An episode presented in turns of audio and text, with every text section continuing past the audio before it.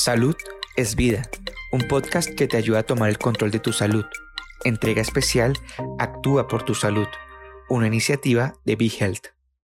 Saludos amigos de Be Health, Lili García con ustedes nuevamente. Hoy estamos en directo con un tema que, es difícil. Es difícil porque eh, muchas personas no quieren hablar de él, porque se nos hace difícil el poder comprender cómo alguien puede llegar a un momento en su vida donde prefiera estar muerto que vivo. Eh, las estadísticas nos dicen que en Puerto Rico el promedio anual es de 296 suicidios, pero pueden ser muchos más. ¿A qué desafíos nos enfrentamos especialmente todavía en una pandemia? Eh, ¿Cuáles mitos hay acerca del suicidio? Tenemos con nosotros al buen amigo de Be Health, el doctor Gilbert Carmona de Jesús, psicólogo clínico. Bienvenido, Gilbert, nuevamente. Encantado de estar contigo. Buena vibra para ti, para todos los que nos están escuchando, sobre todo en este tema que queremos eh, que para las personas sean con una buena lección, pero para que también se lleven unas herramientas y que sientan esperanza para trabajar con este tipo de temas. Así que es importante. Sí, estamos hoy en el inicio, perdón, de la primavera Así que yo creo que eso quiere decir renacer y la idea es tocar cualquier tema, pero con esperanza. Eh, y los que ya tomaron la decisión la tomaron, pero vamos a hablar un poco de tantos mitos que existen, eh, como por ejemplo, por mencionarte uno, que una persona para suicidarte tiene que tener un problema de salud mental. Y sabemos que eso no necesariamente es así.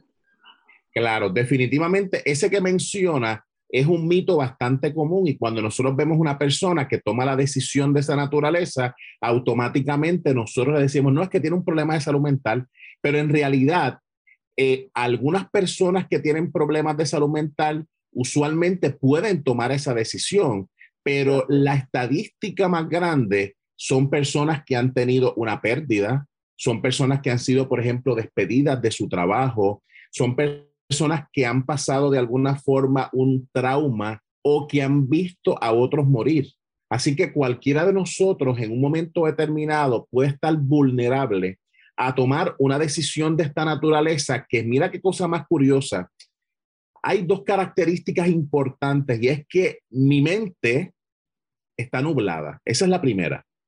Y la segunda es que todas las cosas que yo intenté aparentemente para resolver mi situación no me funcionaron. Y entonces yo tengo que tomar una decisión y esa decisión que a veces muchas personas dicen es que los que se suicidan son personas, son cobardes. Mire, usted decidir cuando nuestra naturaleza humana es la preservación de la vida, tiene que ser una decisión muy valiente, pero sobre todo de usted estar en un sufrimiento tan profundo que usted no pueda ver otra salida a su experiencia.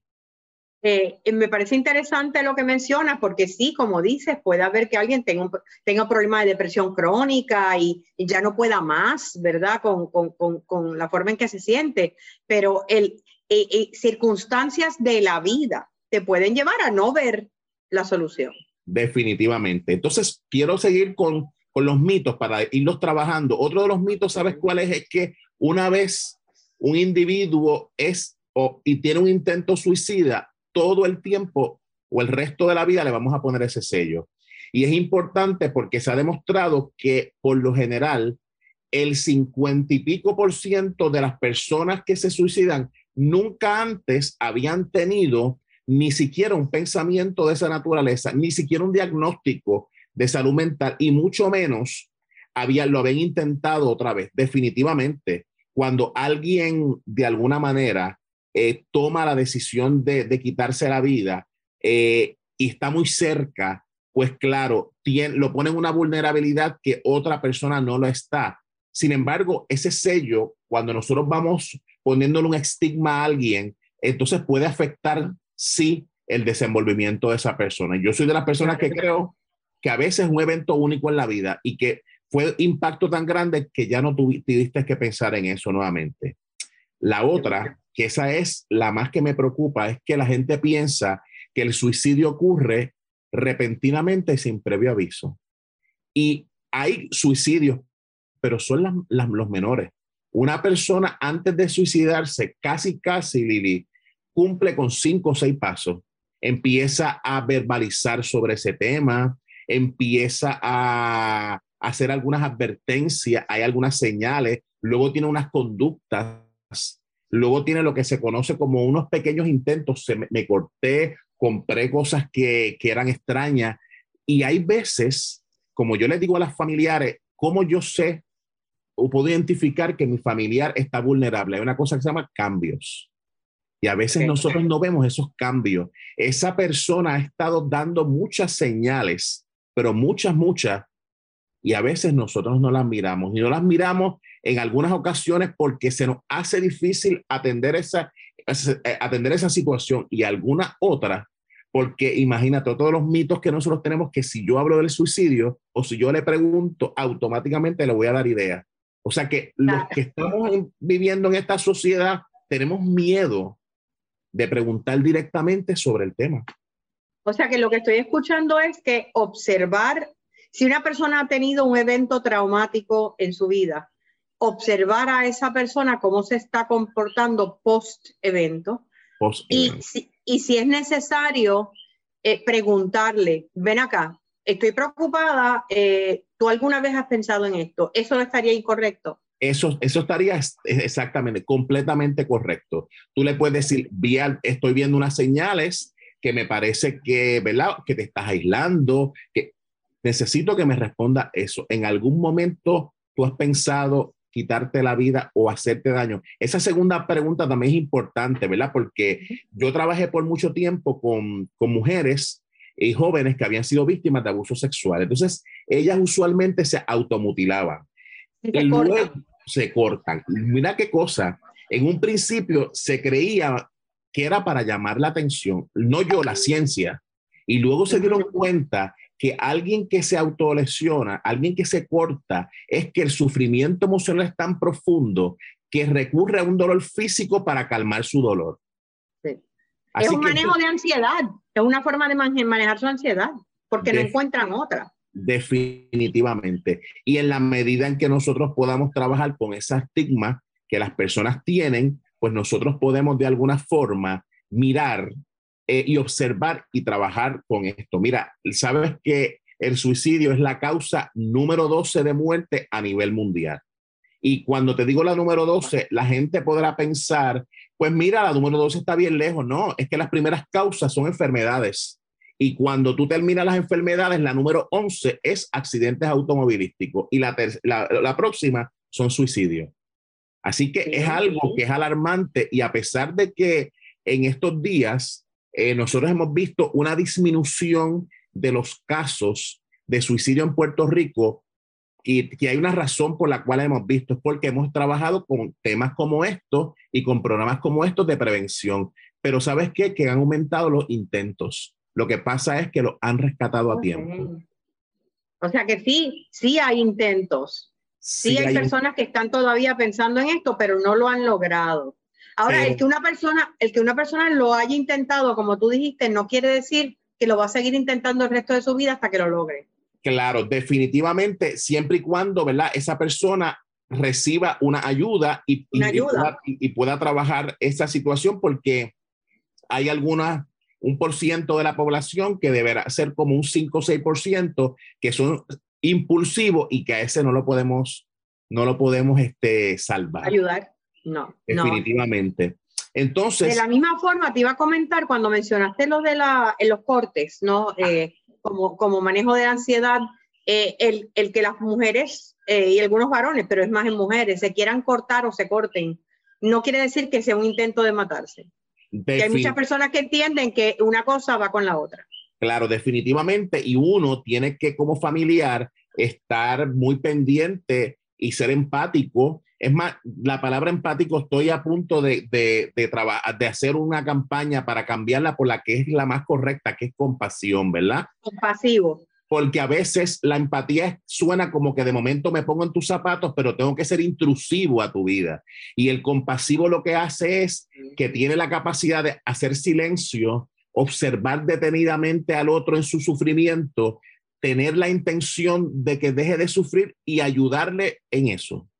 Es un abrazo emocional. Es una Ave María, perfecto. Me encanta esa, esa, esa frase. Entonces, unas personas me preguntan, ¿cuáles son e-, esos factores que hacen que una persona, por ejemplo, esté sumamente fuerte y que no tome la decisión de suicidarse? Pues mira, hay unos factores que se llaman factores contribuyentes al bienestar. Y la primera de esas es, en inglés le llamaría el self-image, eh, la autoimagen que yo tengo de mí. ¿Cómo es eso? ¿Cómo yo me observo? Porque no, podemos ver en pacientes que toman la decisión o en personas que toman la decisión de quitarse la vida que la forma de verse es una baja autoestima. Tengo algún problema, por ejemplo, de identidad o tengo algún problema de definirme y de sentirme bien como soy. La otra característica tiene que ver específicamente con la conducta de interacción con el otro. Los seres humanos somos seres sociales. Así que un castigo para nosotros es que nos aíslen. Y eso a veces nosotros no nos damos cuenta cuán importante es eso. En estos días le decía yo a mis estudiantes de la Inter a nivel doctoral, que muchos de ellos están conectados eh, en el día de hoy, que nosotros, por ejemplo, eh, estamos viendo muchos casos de ansiedad y la ansiedad está un poco enmascarando los síntomas de depresión. Porque en jóvenes que son exitosos, que quieren salir a, bien, pues no me tolero estar deprimido. Por tanto, hago 20 cosas y lo que hago es que me llevo al otro extremo, que es forzar una ansiedad. Y eso te puede llevar a un agotamiento emocional profundo. Claro, definitivamente. Entonces, mira la tercera, eh, que de las, de las características que para mí es bien importante, tiene que ver con la parte espiritual. Y es porque la parte espiritual me hace saber y me hace sentir que yo tengo un sentido de propósito. Y ese sentido de propósito, aunque yo esté pasándola mal, tú sabes que nuestro, ¿verdad? Nuestra, tú y yo que hemos tomado algunos cursos, ¿verdad? Con maestros, nos enseñan que la felicidad no es pasajera, que yo puedo estar triste y a la misma vez yo estar feliz porque la felicidad es la aceptación de que este momento que estoy viviendo es parte de mi realidad y que si es difícil va a pasar y yo voy a tener una mayor esperanza, ¿verdad? Claro. Otra de, las, de los factores, ¿verdad? Son tres más que los digo rapidito para que es el factor que tiene que ver con el corazón, es decir, ¿cómo está mi estabilidad emocional? ¿Cómo está mi estabilidad para gestionar esas emociones? ¿Y cómo está para yo ver la vida con un sentido del humor? Claro. ¿No? Y tener, eh, eh, mencionaste la capacidad de buscar ayuda. Buscar eh, ayuda. ¿Eso va dentro de la autoimagen? Eso va dentro, dentro de la autoimagen y de esta próxima que es la mente. cuando yo puedo identificar que estoy pasando por un problema, cuando tengo esas destrezas de trabajar un problema y cuando ya yo me di cuenta que mis destrezas se han quedado cortas, ¿a dónde yo voy a buscar? Okay. Algunas veces puedo decirle a mis amigos, esto es lo que me está pasando, pero a lo mejor, a lo mejor mis amigos me digan, es que eso es una bobería. O a lo mejor se lo digo a un familiar y, y, mi familiar, porque no quiere hablar del tema, no lo toca ni con una varita larga. Y yo necesito un experto o necesito alguien que realmente tenga una mayor, eh, una, una visión distinta de la vida y que no esté conmigo inmerso en el problema. Y hay otra que es importante eh, y que para la gente de Big Health que siempre nos ve tiene que ver con el cuerpo. Mira lo que ha pasado. Ha incrementado los casos de personas que han decidido suicidarse cuando tienen problemas con dolores crónicos. Sí, bueno, es que un dolor crónico eh, es algo bien difícil de, de, sobrellevar, cuando es algo que tú sabes que no hay alternativas o son pocas. Definitivamente, definitivamente. Así que si yo, por ejemplo, tengo una, un cuerpo saludable, si yo trabajo sobre mi cuerpo, pues entonces de alguna manera yo puedo sentirme mejor y puedo trabajar con eh, tener de alguna manera una estabilidad emocional mejor. No, y ahora mismo hay muchísima práctica de mindfulness para manejo de dolor crónico, eh, eh, pero las personas tienen que buscar la ayuda, no ver como me quiero morir porque no tengo otra alternativa. Sí hay alternativas. Claro, definitivamente. Una de las cosas que yo quiero que la gente que nos está escuchando sepa que hay unas características de la persona que tiene que, que se suicida. Hay un propósito en común. ¿Usted sabe cuál es la búsqueda de solución de mi problema? El que se intenta suicidar, tengo, esa es la búsqueda de la solución. Hay una meta también común que muchos de estas personas en los estudios lo hemos encontrado, es la disminución de ese pensamiento que me lastima o de ese dolor que siento. Hay un estímulo en común que hace que la persona esté más vulnerable al suicidio y es que esa persona está intolerable al dolor. Veo que físico o emocional. Físicos o emocionales, exactamente. Veo que mis necesidades psicológicas están siendo frustradas. Hay unas emociones que tú ves en una persona que intenta quitarse la vida, que es la desesperanza y la impotencia. Así que si yo me siento de esa manera, no es lo mismo que yo esté deprimido o que yo esté ansioso, que yo esté desesperanzado. Alguien que está desesperanzado, tú le puedes dar 20 soluciones y te va a dar 20 vueltas para decir, eso no es mi solución. Y tú me dices, Hilvig, qué hago con eso? Pues yo necesito tener paciencia y necesito que la gente aprenda esta palabra. Necesito convertirme en alguien capaz de trabajar con el acompañamiento. ¿Qué quiere decir esto? Yo necesito que, eh, que la persona, ¿verdad? Una persona que intenta quitarse la vida o que tiene esos pensamientos, necesita que alguien de la mano esté acompañándole en esa, digamos que en ese bosque donde la mente va complicándose y que yo te diga, es, yo no es que te voy a tirar un salvavidas, es que te voy acompañando en ese proceso y yo te voy dando la luz, no por mí mismo, no porque me crea la última Coca-Cola del desierto. Te voy dando luz para que tú vayas caminando hacia ella. Y yo voy si me necesitas, estoy aquí. Exactamente. Y voy de tu lado. que te busque ayuda? Te la busco. Muy bien. No puedo irme de delante porque entonces la persona va a creer que las soluciones que a mí me funcionaron son las que le van a funcionar. No puedo ir detrás porque si voy detrás y estoy de noche en ese bosque no voy a poder ver. Tengo que ir al lado y tengo que ir acompañándole y el acompañamiento se logra cuando yo tengo, cuando tengo la capacidad de descentrarme, de yo salirme de mí mismo para saber que este ser humano tiene una situación que yo también pudiera estar experimentando en algún momento y que en la medida en que esa persona me guía, yo respeto su dolor, pero yo le voy ayudando poco a poco hacia salir hacia adelante. Yo quisiera que dijeras algunas palabras desde la perspectiva de la tanatología. Eh, una de las pérdidas más difíciles es la pérdida de un ser querido por suicidio, por el sentido de culpa que queda. Eh, eh, y me imagino que has tenido, ¿verdad?, muchos pacientes por eso.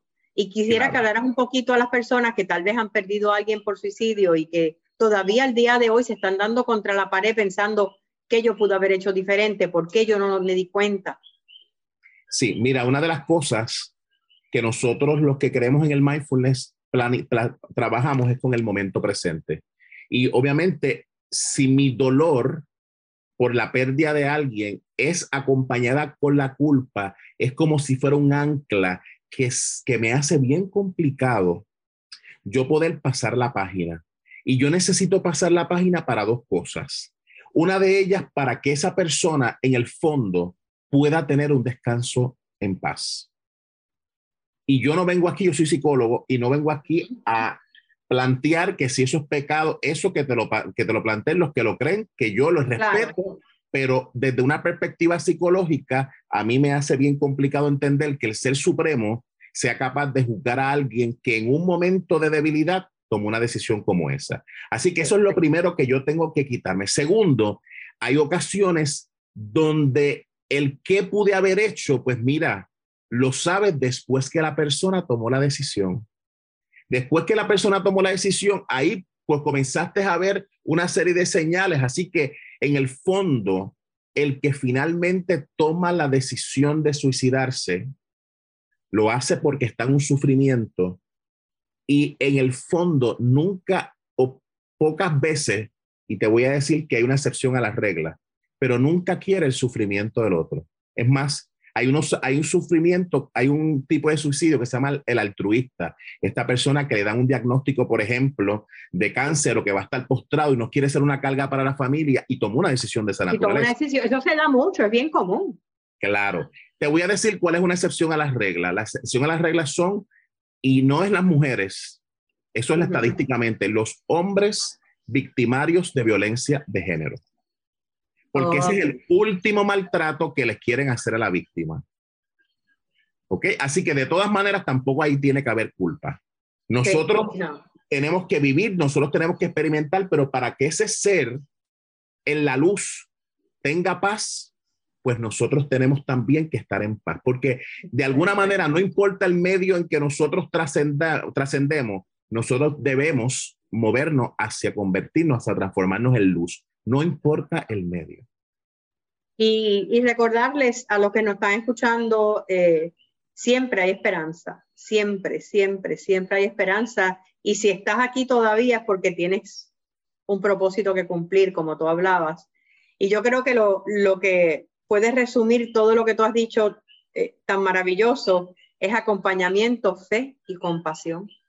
Claro, definitivamente. Y definitivamente, y nosotros de alguna forma tenemos que tener la, la, la, capacidad y ojalá que los que nos estén acompañando en el día de hoy puedan comprender que la vida, vivir, existir, tiene sus momentos complicados, un reto vivir.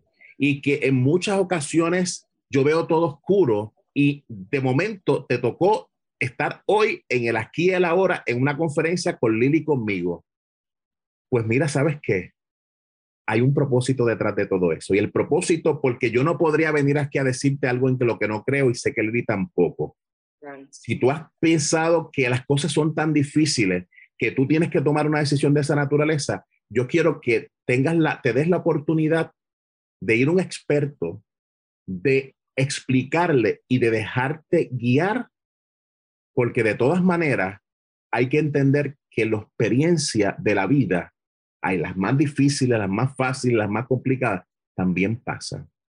También Pero la preservación de la vida, tienes todavía la oportunidad en tus manos de que eso que hoy parece terrible pueda cambiar. Sí, aun cuando es una pérdida, la pérdida se transforma. Siempre duele, pero se va a transformar. Claro. Así que Gilby, Gracias, gracias, gracias por tus palabras de luz, como siempre, y ya sabes, acompañamiento, fe y compasión. Definitivamente, a ti y a ese público maravilloso de Be Health, y como siempre les digo, que realmente tengas la oportunidad de hoy cuando te retires a descansar, hagas de alguna forma eh, un pequeño un recuento del día, de las cosas que te han pasado, por tan pequeñas que sean, porque si te has dado cuenta, no son tan pequeñas nada, son grandes. Y sobre todo que puedas ir a descansar entendiendo que tienes un propósito en la vida y que aunque no lo veas, ese propósito sigue estando allí. Muchísimas gracias, Gilvic. Muchísimas gracias a ustedes, público maravilloso de Be Health, por acompañarnos siempre y será hasta la próxima. ¿Te gustó el contenido? Recuerda que puedes seguirnos en tus redes sociales favoritas Búscanos como BeHealthPR y no te pierdas nuestras actualizaciones.